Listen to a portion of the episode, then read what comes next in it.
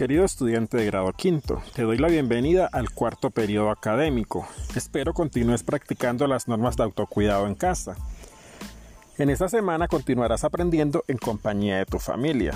A través del desarrollo de esta guía vas a comprender que la temperatura y la presión influyen en algunas propiedades físico-químicas, como son la solubilidad, la viscosidad, la densidad, los puntos de ebullición y fusión de las sustancias, y que éstas pueden ser aprovechadas en las técnicas de separación de mezclas. De igual manera, comprenderás cómo los cuerpos pueden ser cargados eléctricamente asociando esta carga a efectos de atracción y repulsión.